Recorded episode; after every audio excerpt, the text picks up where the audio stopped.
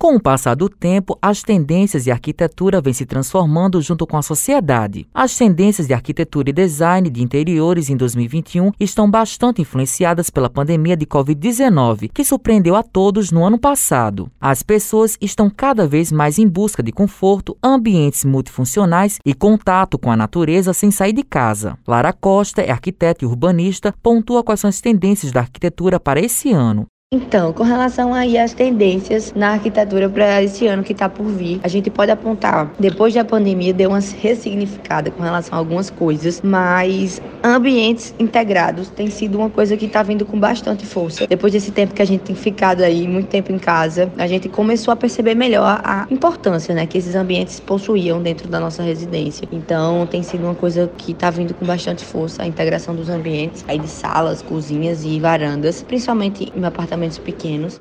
Os ambientes estão cada vez menores, como por exemplo os novos apartamentos. Lara explica como fazer para otimizar esses espaços. Então, isso é fato, né? Os ambientes eles realmente estão cada vez menores. Os apartamentos estão cada vez mais apertados e uma grande dica que a gente pode dar é tentar e otimizar os espaços com integração dos ambientes. Isso é bastante importante. Outra coisa também é contratar um profissional da área. Isso é bastante clichê, mas de fato é uma coisa muito importante, porque a gente consegue realmente ter um máximo de aproveitamento daquele espaço. Então, às vezes o cliente ele não consegue visualizar e acaba comprando os móveis soltos maiores do que o ambiente pede e aí não conseguindo aproveitar ao máximo o ambiente em si.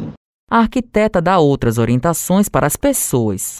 É fato que a pandemia ela deu uma bagunçada aí em várias áreas, né? Na arquitetura não foi diferente. A gente começou a perceber com mais clareza, né, a importância dos ambientes aconchegantes dentro das nossas casas, porque a gente começou a ficar muito tempo, começou a perceber o que de fato incomodava, o que não estava legal. Então as pessoas começaram a notar essa importância, né, dos ambientes mais aconchegantes dentro de casa. Então buscando também essa interação entre as pessoas que moravam ali. Então os ambientes integrados também vieram com bastante força. É, e uma dica, né, que a gente pode dar com relação a isso, a utilização de iluminação mais aconchegante, iluminação amarelada nas áreas comuns, tá? A área de sala, de varanda. É, iluminação indireta é uma forma de deixar o ambiente bem agradável. Decoração, vegetação, é uma coisa que traz esse contato com a natureza, então é bem importante também. Utilização de vegetação e buscar tornar o ambiente sempre aconchegante. Matheus Silomar para a Rádio Tabajaro, emissora da EPC, empresa paraibana de comunicação.